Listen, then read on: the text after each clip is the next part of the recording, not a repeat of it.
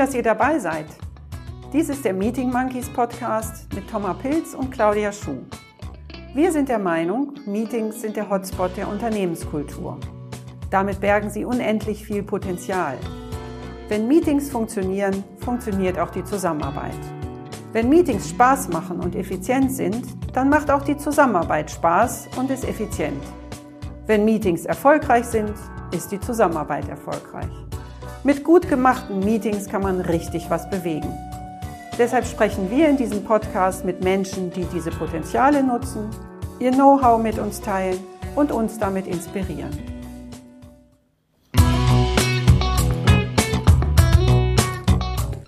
Hallo und herzlich willkommen zu einer neuen Folge des Meeting Monkey Podcast. In unserer heutigen Folge geht es um das Thema Meetings im Projekt. Die Arbeit in Projekten unterscheidet sich in vielerlei Hinsicht von der Arbeit in Abteilungen und anderen festen Strukturen und damit aus unserer Sicht zumindest in Teilen auch für Meetings. Einer, der sich mit Projekten richtig gut auskennt, ist unser heutiger Gast. Herzlich willkommen, Frank Schumann. Hallo. Hallo. Freue mich bei euch zu sein. Wie immer mit dabei ist meine Co-Moderatorin Claudia Schuh. Hallo. Und last but not least, mein Name ist Thomas Pilz. Frank, du bist Projektleiter und hast Erfahrung aus einer Vielzahl von Projekten. Wir sind schon sehr neugierig auf deine Perspektive in Bezug auf das Thema Meetings. Bevor wir aber inhaltlich starten, möchten unsere Hörerinnen und Hörer sicher erst einmal etwas von dir erfahren. Wir drei, wir haben uns ja während unserer Design Thinking Ausbildung bei den Launch Labs in Berlin kennengelernt. Also stell dir doch bitte mal eine ähnliche Situation vor. Was erzählst du in einem solchen Erstkontakt, wer du bist und was du machst? Ja, ich heiße Frank Schumann. Ich lebe im Hamburger Umland in Oststeinbeek. Das ist in Schleswig-Holstein, 500 Meter außerhalb der Hamburger Stadtgrenzen. Und ich bin hauptberuflich angestellt als IT-Berater bei der Lufthansa Industry Solutions und in der IT-Beratung und dazu freiberuflich als Coach für Führungskräfte tätig, die Veränderungsprojekte steuern. Mhm, danke. Das ist so mein Arbeitsschwerpunkt. Okay. Dann haben wir ja immer noch das Thema, du hast ja unseren Podcast schon mal gehört, mit dem wir auch versuchen, unsere Hörerinnen und Hörer dich etwas besser kennenlernen zu lassen. Und das ist unser A- oder B-Spiel, das wir natürlich auch für dich vorbereitet haben. Also du weißt, worum es geht. Du sagst entweder Ja. Hü oder Hot. Und, Hot. Ähm, und bist du bereit? Dann starte ich. Ja, Müsli oder Toast? Müsli, Reden oder schweigen? Schweigen, Im Sitzen oder im Stehen? im Stehen. Homeoffice oder Büro? Oh, schwer. Büro, Raki oder Whisky? Whisky, Ich hab's geahnt. Podcast oder Hörbuch? Podcast, Konzertgitarre oder E-Gitarre? E-Gitarre, laut, Liebgewonnene Gewohnheit oder abwechslungsreiche Vielfalt? Abwechslungsreiche Vielfalt. Erster im Büro oder letzter im Büro? Erster, See oder Berge? See, Allein entscheiden oder gemeinsam entscheiden? gemeinsam entscheiden, Direkt oder diplomatisch? diplomatisch. Sean Connery oder Daniel Craig? Das ist schwierig. Daniel Craig, Denker oder Macher? Ich glaube eher Denker. Hotel oder Zelt? Ah, immer im Alterhotel.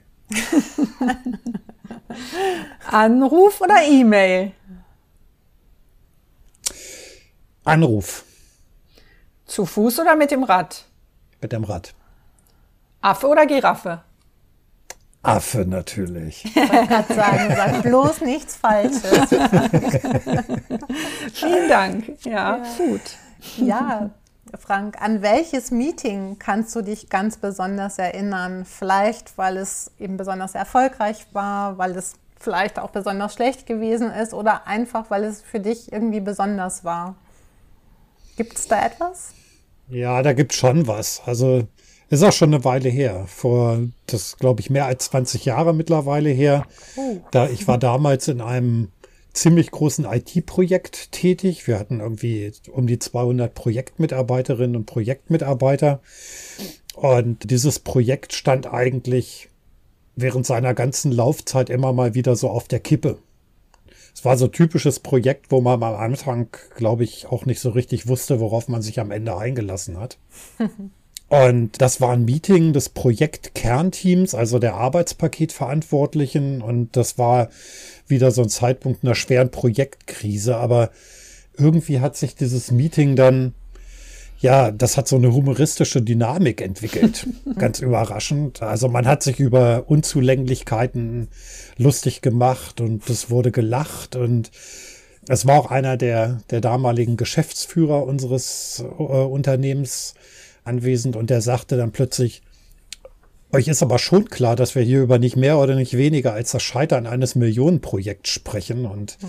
dann war plötzlich so absolute Ruhe. Und also das Projekt ist später ein Riesenerfolg gewesen und das Produkt, was wir damals entwickelt haben, ist heute auch noch führend in seinem Markt. Aber für mich hat das gezeigt, dass so Lockerheit und vielleicht auch so eine humoristische Distanz oder humorvolle Distanz und Professionalität sich nicht ausschließen, sondern durchaus eine hilfreiche Symbiose eingehen können. Hm.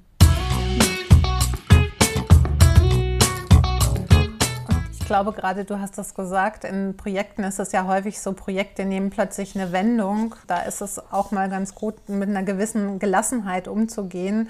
Man geht zwar immer von einer Planbarkeit in Projekten aus, aber davon wirst du bestimmt noch berichten. Das scheint häufig nur so. Ja. Naja, wir, wir kommen ja alle aus dem Weiterbildungskontext, wo man sich so viel auch mit systemischen Thematiken auseinandersetzt und Planbarkeit ist natürlich auch ein Stück weit eine Illusion. Also natürlich ist es wichtig, dass man in Projekten plant. Es ist aber auch genauso wichtig, dass man erkennt, wann man von der Planung abweichen muss und das begründen muss und ja. Mhm. Weil man es ja mit Menschen zu tun hat, würde ich genau. sagen. Ne? Genau. Ja. Ja. Auch in IT-Projekten hat man es übrigens mit Menschen zu tun. Also das, das, das, wird, das wird ja sehr gerne vergessen. Also die, äh, auch da hat man es oft noch, dass das so mehr nach so einem mechanistischen Bild geplant wird und man so ein bisschen vergisst, dass man sowohl im Projekt mit Menschen zu tun haben äh, hat und man vergisst auch sehr leicht, dass man es am Ende bei der Einführung des Produkts wieder mit Menschen zu tun hat, die das mhm. dann ja irgendwann auch mal nutzen sollen und damit ja auch einen gewissen Nutzen für das Unternehmen, für den Auftraggeber erzielen sollen. Mhm. Mhm. Hattest du das Gefühl, als ihr da so gelacht habt, das hat gerade mal so den Druck rausgenommen? Weil ich kann mir vorstellen, so wie du sagst, Millionenprojekt, da ist auch sicherlich eine, in solcher Dimension eine hohe Anspannung da, dass es einfach mal so war, um diesen Druck auch abzulassen, dass es notwendig war? Ja, das war sicherlich mhm. so. Also das, mhm. also zum einen waren wir, glaube ich, damals ein Team, das auch einen sehr, ähm, sehr lockeren Umgang miteinander gepflegt hat. Das hatten wir im gesamten Projekt. Das war auch durch den damaligen Projektleiter, der das äh, super vorgelebt hat, der für mich vielleicht auch durchaus eine Vorbildfunktion da bis heute entwickelt hat, begründet. Aber ja, das mhm. ist schon, ist schon ein Stück weit so. Mhm. Und wenn du da, äh, so sage ich mal so, als Learning das mitnimmst für deine Meetings, wenn es mal so richtig kriselt, du hast von einer Krisensituation gesprochen, da auch Humor reinzubringen, wie schaffst du das vielleicht auch heute dann so eine gelassene Stimmung mit deinen Leuten zu erzeugen? Achtest du da auf was ganz Besonderes oder wie, wie setzt du da so dein Learning in der Praxis um? Naja, ich, ich möchte schon äh Spaß auch im Projekt haben. Also ich, mhm. ich weiß auch gar nicht, ob ich das jetzt an, an Krisensituationen festmachen würde, aber Humor hilft. Also mhm. ich wünsche mir schon gute Laune im Team. Dazu gehört auch, dass man auch mal vielleicht einen lockeren Spruch drauf hat, auch manchmal einen mehr und wenn davon auch mal einer auf meine Kosten geht, dann ist das auch super und ich mag das und ich wünsche mir das und meine Erfahrung ist, dass dass, dass, dass so ein humorvoller, etwas, etwas lockerer Umgang einfach auch hilft. Mhm. In der Zusammenarbeit, aber auch bei der Erreichung der Ziele, weil die Kollegen in den Projekten ja schon auch sehr professionell sind und wissen, wozu sie da sind. Und mhm. die Annahme, dass Arbeit nur Arbeit ist, wenn sie ernsthaft und mit zugekniffenem Mund und verkniffenen Augenbrauen geleistet wird, der, der Auffassung schließe ich mich nicht an. Mhm. Aber das ja. finde ich einen wichtigen Punkt, was du gesagt hast. Du gehst erstmal von der Professionalität der Leute nämlich aus. Du sagst, sie machen ihre Arbeit ordentlich und dann können sie auch ruhig lachen. Und das ist, glaube ich, das, was manche Leute wo du halt sagst, zusammengekniffene Augenbrauen und Mund verwechseln, dass es halt unprofessionell sei, wenn Humor dabei ist. Und das sehe ich auch nicht so, aber das ist genau das, was du eben beschreibst, diese Dualität eigentlich aus einer Menschlichkeit. Es muss mhm. ja auch nicht mhm. immer Lachen sein, sondern so wie ich dich erlebe, ist es auch einfach häufig eine Gelassenheit, die ja auch schon reicht, um irgendwie entspannt miteinander umzugehen. Ne? Mhm. Wir haben ja eingangs schon gesagt, dass Projekte sich von ja, normalen Abteilungsstrukturen unterscheiden. Und wenn wir jetzt auf das Thema Meetings schauen im Projekt, was für Meetings gibt es? Also welche Arten von, von Meetings hast du im Projekt? Was ist, erscheint dir da auch besonders? Welche Erfahrungen hast du damit gemacht? Naja, es gibt ja sehr sehr vielfältige Meetings in Projekten. Also es gibt Lenkungsausschüsse, also mhm. da, wo sozusagen Projekt trifft auf Linie, wo du auch als Projektmanager oder Projektleiter mit den Auftraggebern und den wichtigen Entscheidern zusammentriffst. Es gibt die Meetings der Arbeitspaketverantwortlichen, also das, das Team-Meeting, das sich in der Regel wöchentlich mindestens durchführe, also zumindest bei größeren Projekten, manchmal auch, auch häufiger. Aber wöchentlich ist da, glaube ich, eine ganz gute Taktung für mich. Und dann gibt's natürlich eine ganze Reihe von Meetings und Besprechungen, die sich so aus dem Projektverlauf ergeben. Also Austausch mit Stakeholdern, vielleicht Lösungsworkshops, Dailies, um den täglichen Arbeitsfortschritt zu, zu, zu reflektieren. Also es ist eine Vielzahl von, von Meetingsituationen. Mhm. Mhm. Mhm. Wir haben ja im Vorfeld mit dir gesprochen und wie wir das halt immer mit unseren Gästen so tun. Und da hast du uns speziell nochmal gesagt, dass für dich ganz besonders so oder ein Stückchen heraussticht dieser Lenkungsausschuss. Kannst du da nochmal aus deiner Sicht so die Besonderheiten aufzeigen? Weil da hatten wir irgendwie ja im Vorgespräch festgestellt, dass, das, dass dieses Meeting sich definitiv von anderen Meetings unterscheidet. Naja, vielleicht kann man mal ein, allgemein für Meetings sagen, ich, ich finde schon wichtig, dass Meetings eine Struktur haben. Mhm. Also wenn ich Menschen zu Meetings einlade oder selbst zu Meetings eingeladen werde, dann ist es natürlich hilfreich, wenn ich schon vorher weiß, warum bin ich da eigentlich, welche Rolle habe ich da, was wird von mir erwartet, was ist das Ziel des Meetings und was kann ich mitbringen, vielleicht auch vorbereiten, um das Meeting effizient zum Ziel zu bringen. Wenn wir mal auf den Lenkungsausschuss fokussieren, da haben wir ja dann die Situation, dass, dass du als Projektleiter dort auf die Entscheider aus der Linie triffst. Also Geschäftsführer, Abteilungsleiter, Leute, die sich, die halt nicht ständig Kontakt zum Projekt haben, aber wo du eben auch Entscheidungen benötigst, die, die dich stützen, die also eben auch eine ganz wichtige Ressource für den, den Erfolg des Projekts sind. Und also zum einen finde ich es wichtig, dass da einfach dann auch eine klare Agenda, und zwar so eine, so eine Standardagenda vorliegt, aber auch, dass Raum gelassen wird für Ad-Hoc-Themen, die wichtig sind es muss der, der Projektstatus dargestellt werden.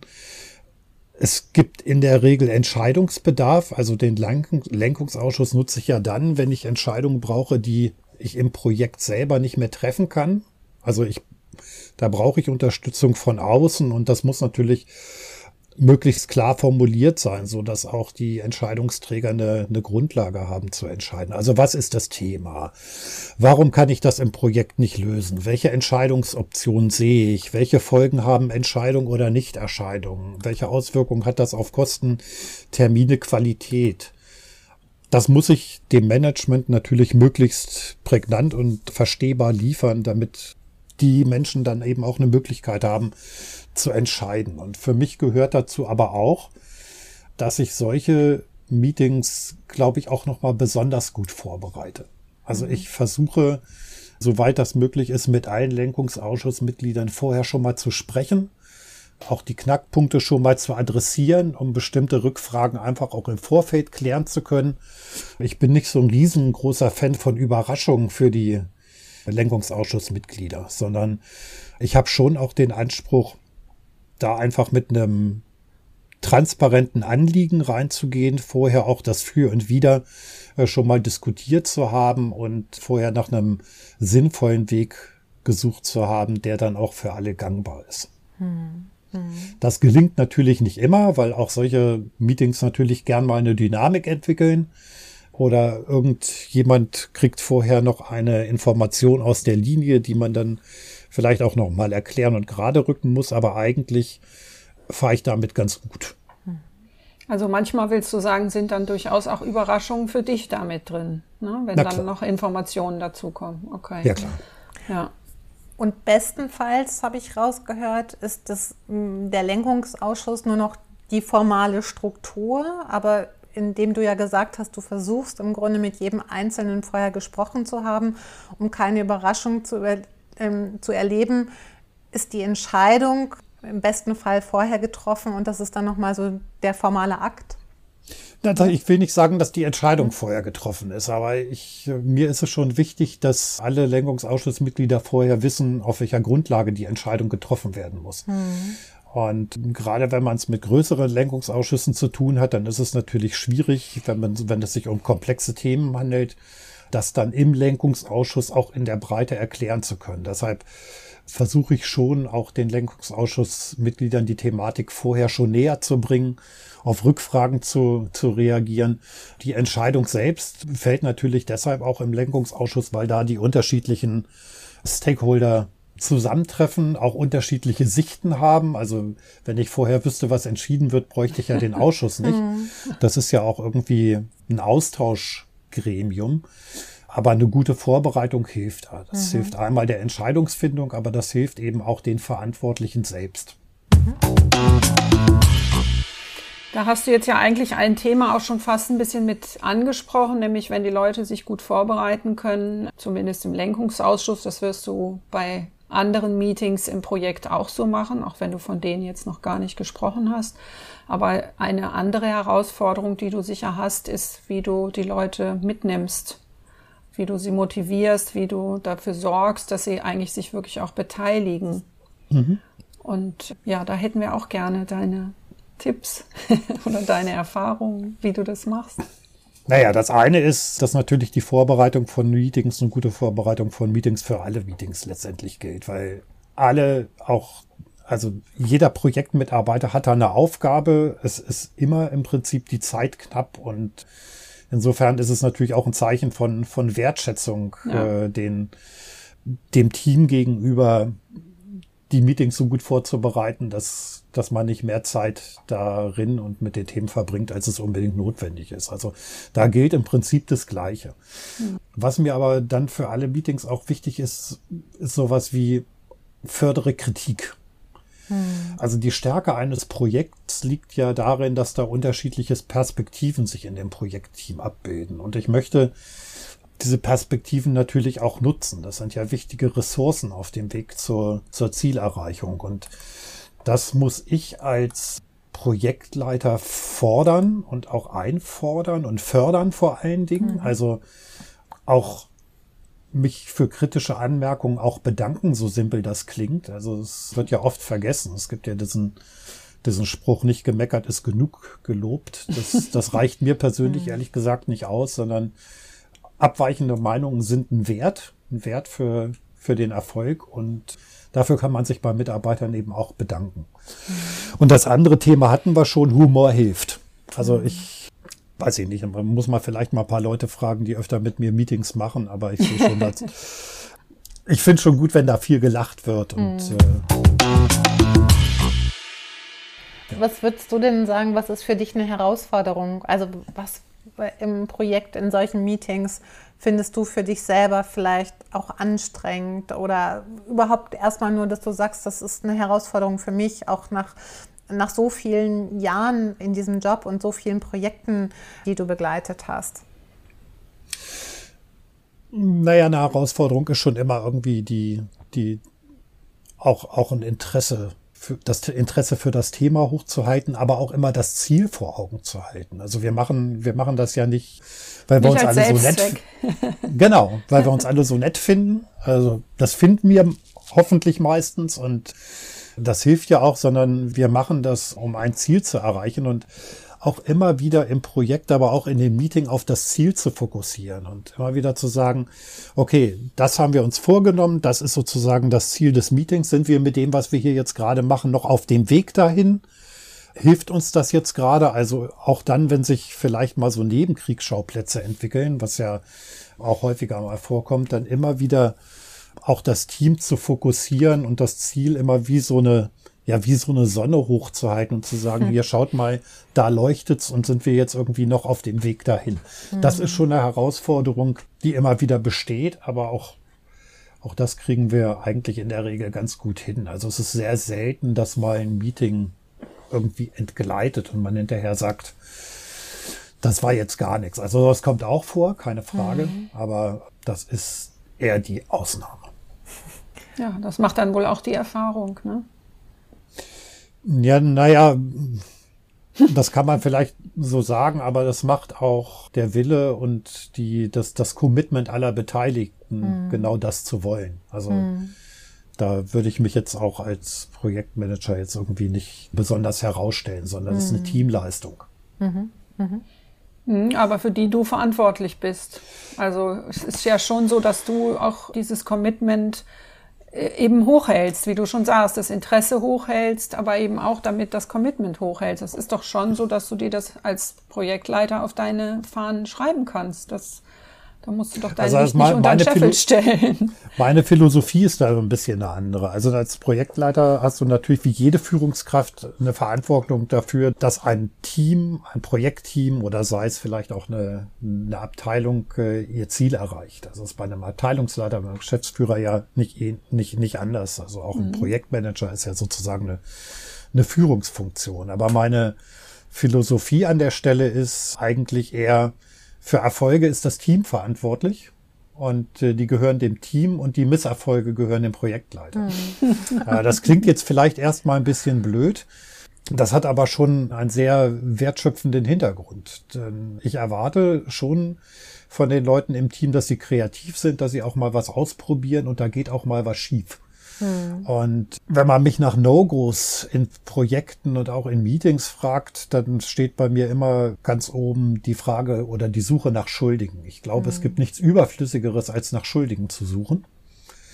Und deshalb wird man es, also ich hoffe, diejenigen, die das hören und mir schon mal Projekte gemacht haben, bestätigen, bestätigen das. Ähm, ich habe, glaube ich, in Lenkungsausschüssen noch nie gesagt, XY ist schuld, sondern wenn irgendwas blöd gelaufen ist, dann ist das meine Verantwortung, dann habe ich irgendwas nicht richtig gemacht, dann habe ich vielleicht irgendwas übersehen oder einen Organisationsfehler gemacht, aber nie das Team. Hm. Und interessant ist, wenn, wenn das Team das lernt, also ich arbeite ja in Projekten immer mit sehr unterschiedlichen Teams, wenn das hm. Team ein paar Mal gemerkt hat, okay, da hält uns auch jemand im Krisenfall den, den Rücken frei und, und, und, und leitet sozusagen die Blitzschläge nicht durch, dann zahlt sich das am Ende aus, weil die Leute ja. kreativer werden, sie werden mutiger, die Ergebnisse werden meistens auch besser und das sorgt für Innovation und Zufriedenheit.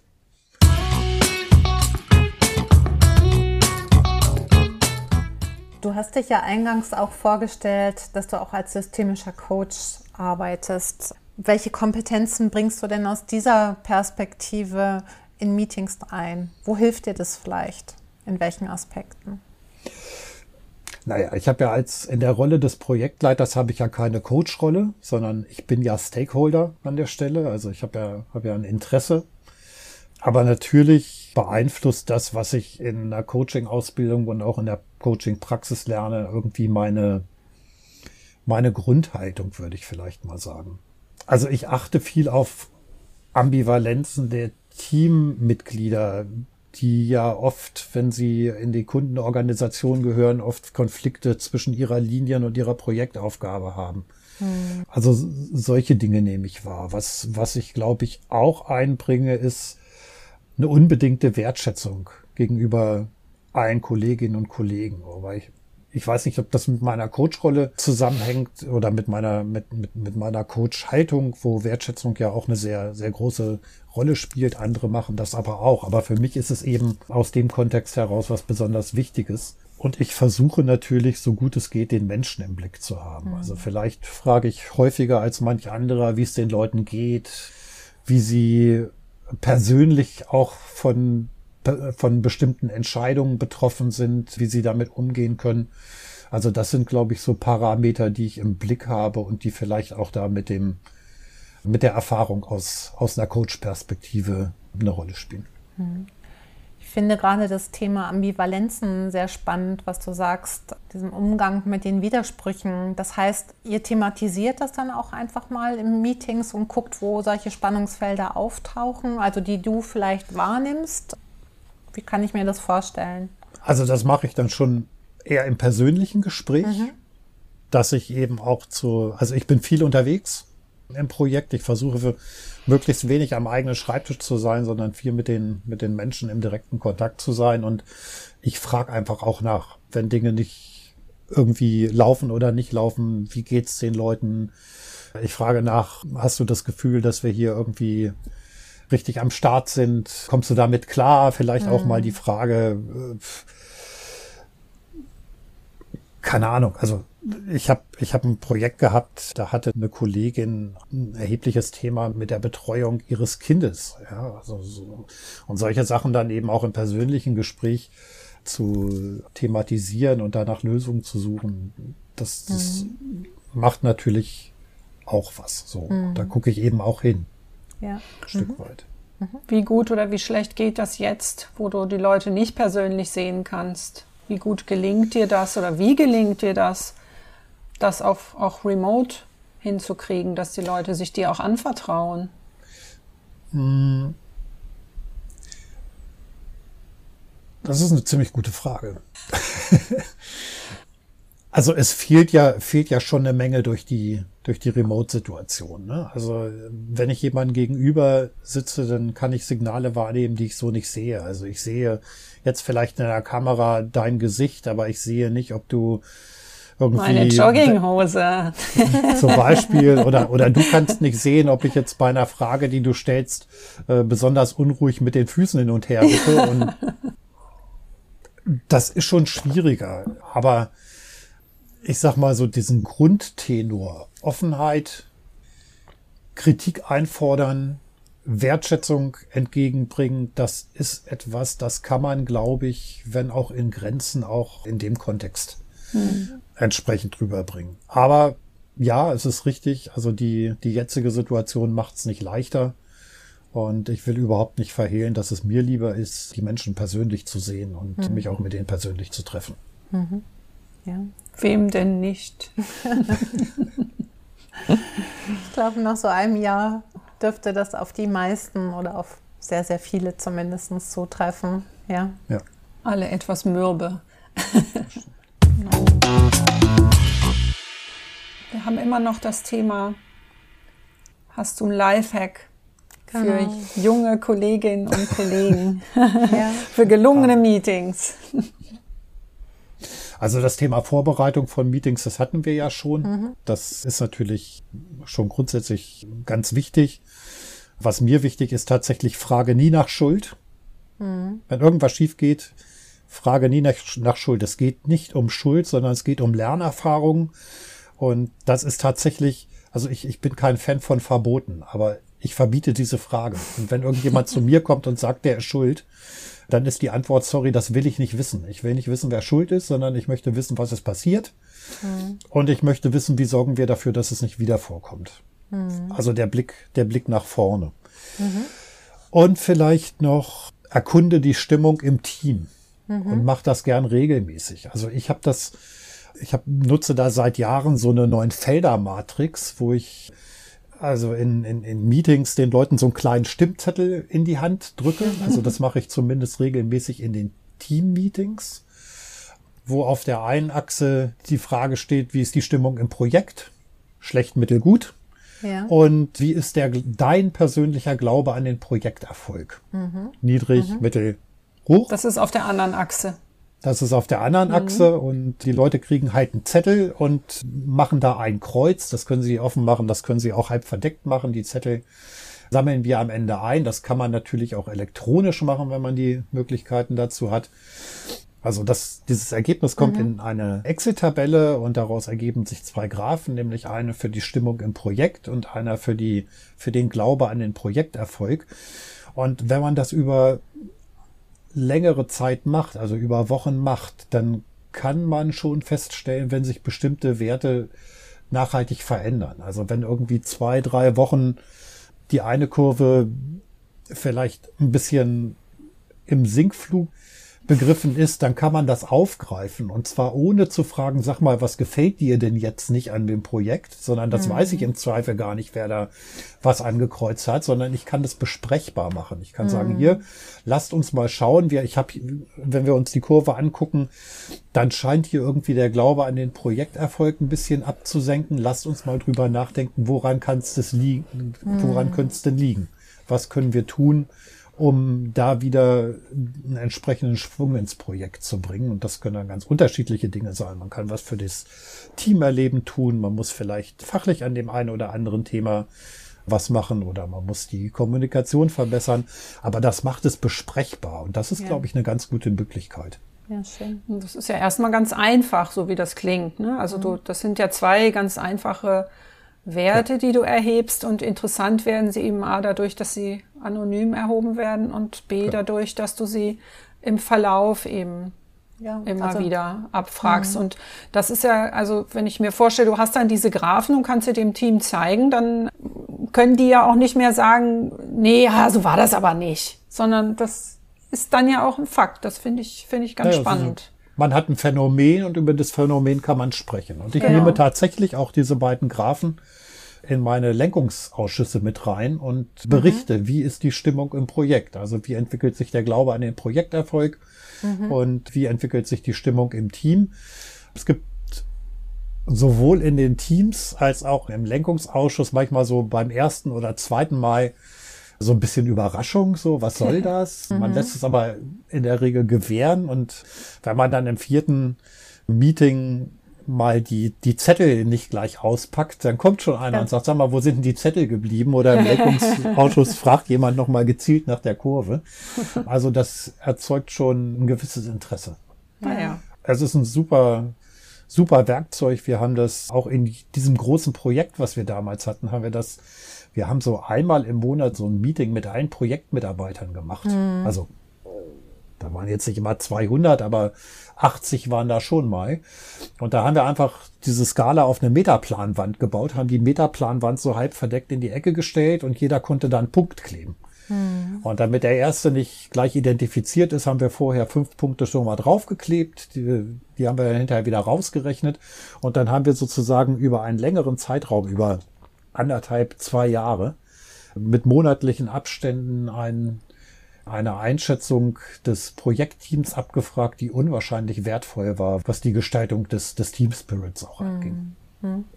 Und das finde ich, das gefällt mir gerade auch so gut, weil du das so, so authentisch, so glaubhaft machst. Auch wirklich dieses Interesse. Ich habe in Interesse daran, wie ist die Stimmung hier in dem Team. Also es geht nicht nur um die Sache, weil gerade im Projekt, wo man auf Zeit begrenzt zusammen ist, geht es natürlich um das Lösen des Problems, um den Projekterfolg. Das heißt, man ist extrem sachorientiert und dass man, dass du so ganz bewusst ja diese, sage ich mal, Beziehungsebene und die Zusammenarbeit, all das, was es dann ausmacht, dafür fühle ich mich auch wohl in dem Projekt und sich wiederum auswirkt, äh, das so bewusst mit reinzunehmen, halte ich für sehr, sehr gut.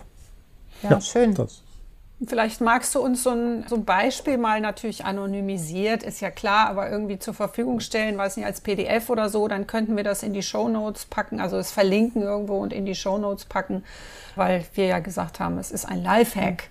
Genau. Den könnten andere sich dann vielleicht kopieren. Klar, mache ich, mache ich sehr ja. gerne. Sehr und, schön, danke. Und ich finde, man sieht wieder, die einfachsten Dinge sind die, die am effektivsten sind. Wie du sagst, das ist ein Vehikel, um darüber ins Gespräch zu kommen, um zu gucken, wo hakt es denn, gemeinsam zu gucken, wie können wir es besser machen und ja, Orientierung eben nicht Schuldige suchen, sondern wieder extrem lösungsorientiert zu gucken und was braucht es, damit jetzt hier die Stimmung vielleicht besser wird oder mhm. was, was müssen wir tun, damit wir wieder stärker an den Projekterfolg glauben. Super. Keep ja. it simple. Sehr menschlich vor allen Dingen wieder. Also das ist halt, hören wir eigentlich ja von vielen in den Gesprächen, wenn die menschliche Ebene stimmt, dann klappt der Rest und das ist hier wieder so ein deutliches mhm. Zeichen dafür. Ne? Mhm. Ja, das ist auch meine Erfahrung. Es gibt immer mal Krisen, es gibt immer mal unterschiedliche Auffassungen auf der Sachebene. Es passieren Fehler und die Frage, wie damit umgegangen wird, hängt schon extrem davon ab, welche menschliche Kooperationsbereitschaft steckt da am Ende hinter und wie gut versteht man sich. So, das, mhm.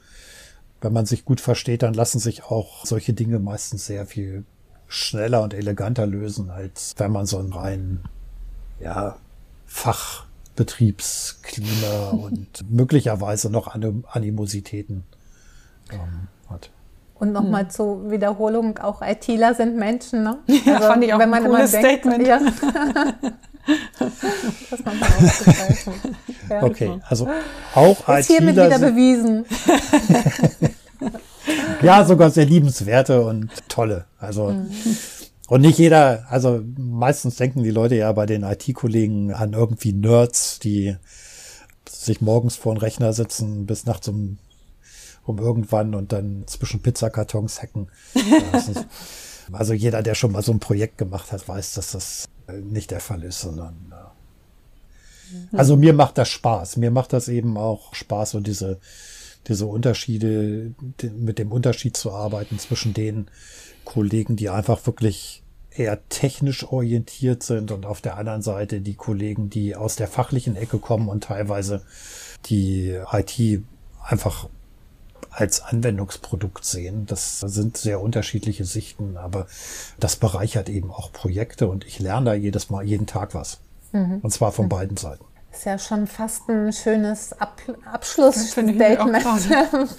Aber wir haben noch unsere drei ja. Sätze. Genau. Dass du nochmal die folgenden Sätze beantwortest. Also ja. der erste Satz ist, ein absolutes No-Go in Meetings ist für mich. Die Frage nach Schuldigen und Respektlosigkeit. Mhm zweite, für mich kommen Meetings in Schwung, wenn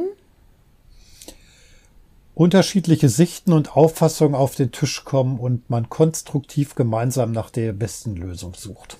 Wow, das klingt schon nach eierlegender Wollmilchsau ein bisschen. es ist aber gut erreichbar. Ja, ja, schön. Und das dritte, mir machen Meetings Spaß, die von vornherein klare Ziele haben und von humorvoller Zusammenarbeit geprägt sind. Sehr schön. Sehr schön. Danke, also, Frank. Das ist jetzt wirklich ein Schlusswort, finde ich. Absolut. ja, Frank, vielen Dank. Herzlichen das war Dank. super spannend. Mhm.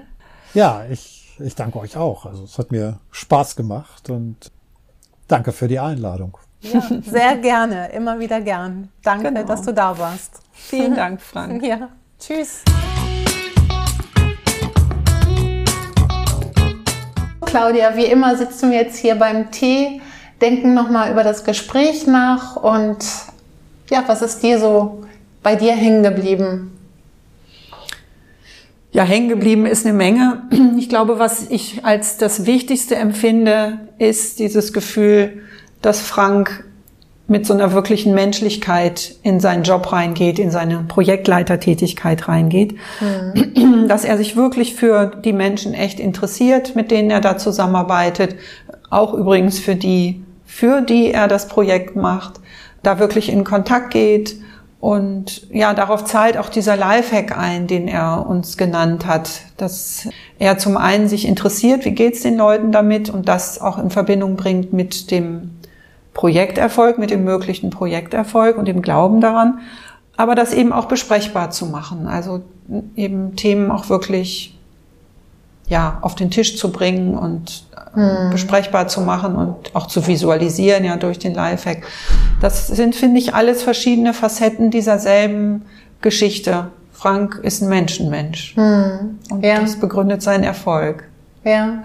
Das trifft sich mit dem, was ich mir hier so notiert habe. Wenn ich auf meinen Zettel gucke, steht da Fokus auf das Ziel. Das sagt er, wie kann ich eigentlich auch über einen langen Zeitraum, und das ist ja in Projekten ganz häufig so, wie kann ich da wirklich die Motivation oben halten?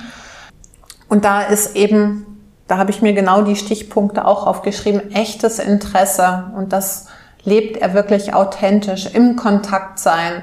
Und ich habe sogar gedacht, der wirkliche Lifehack äh, von ihm ist, dass er Role Model ist. Dass er ja. in dem Sinne wenn man über Stakeholder-Management im Projekt spricht und echtes Interesse, dann ist es nicht so, man hat mir gesagt, man sollte mit jemandem sprechen, sondern das ist Frank, so wie er da ist. Und das ist eigentlich für mich der Lifehack. Den können wir jetzt vielleicht den anderen äh, so nicht mitgeben, unseren Hörerinnen und Hörern, aber am Ende ist es doch, läuft es darauf hinaus, dass dass jeder für sich persönlich an seiner Haltung arbeiten kann oder sie zumindest mal hinterfragt und zu gucken, wie möchte ich eigentlich wirken, was möchte ich, wer möchte ich da eigentlich sein. Ja. Das fand ich ganz wesentlich. Und was damit zusammenhängt, ja, diese Vorbereitung auf Meetings, das ist mir nochmal so hängen geblieben, ist im Projekt nicht wirklich anders, aber wir haben schon ganz häufig in den vergangenen Folgen über Vorbereitung von Meetings gesprochen. Ich finde, hier hat das nochmal eine andere in Intensität. Also, Dimension. Ja, ja, Dimension, Intensität. Da geht mhm. es wirklich darum, dass er im Grunde in Vorbereitung mit, mit jedem Einzelnen intensiv gesprochen hat und dass das auch wichtig ist für so einen Lenkungsausschuss. Da soll dann halt wirklich nur noch entschieden werden und die Vorbereitung läuft dann eigentlich in Einzelgesprächen. Und das unterscheidet sich aus meiner Sicht schon nochmal in der Intensität und in der Dimension von anderen Meetings. Ja. Was mir noch hängen geblieben ist, ein ganz anderer, auch gar nicht so anderer Punkt, aber noch ein anderer Punkt, ist das Thema Kritik, die er sich einholt. Hm. Weil man könnte ihn wenn man ihn da so sieht und er sagt, ja, Projekterfolge gehen auf das Konto des Teams und Misserfolge sind meine, könnte man denken, er will sich Schläge einholen, er mag das. Aber es ist ganz im Gegenteil. Er holt sich nicht Schläge, sondern er übernimmt Verantwortung ja. für den Projekterfolg. Und dazu gehört eben auch die Verantwortung für Misserfolge zu übernehmen und nicht zu erwarten, dass andere das für ihn tun oder das abzuschieben oder eben, wo er ja ganz allergisch darauf reagiert, nach Schuld zu fragen. Und eigentlich ist das auch wieder sowas, wie du schon gesagt hast, das ist nicht einfach so ein Lifehack oder ein Rezept, was man jemandem mit auf den Weg geben kann, sondern das ist eine Haltung, von der man lernen und die man sich vielleicht zum Vorbild nehmen kann. Ja. Und ja, ich glaube, das, das ist genau wie du es gerade auch beschrieben hast. Das ist das, was man so mit rausnehmen kann eigentlich. Ja. Ne? Und nochmal zu dem Aspekt, den du jetzt gerade zuletzt genannt hast.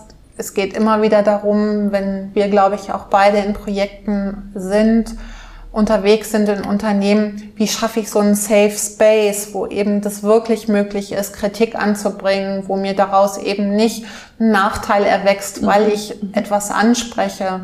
Und genau darum geht es doch in Meetings, um wirklich zu guten Ergebnissen zu kommen, diesen Safe Space zu schaffen. Und das gelingt Frank offensichtlich sehr gut. Das bringt er mit. Mhm. Andere müssen da vielleicht mehr Vorbereitung, mehr drüber nachdenken. Und das zeigt aber, wie wichtig das Ganze ist. Mhm. Mhm.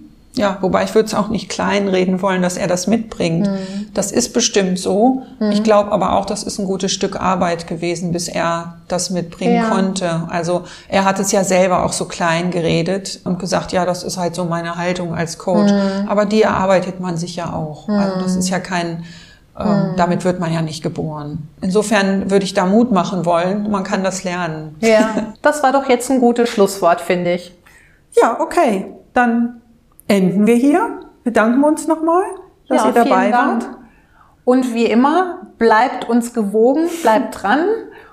Wie immer freuen wir uns über eure Rückmeldungen per E-Mail an hallo at meetingmonkeys.de oder natürlich gerne auch auf iTunes mit einer Sternebewertung. Genau. Vielen Dank. Tschüss. Tschüss.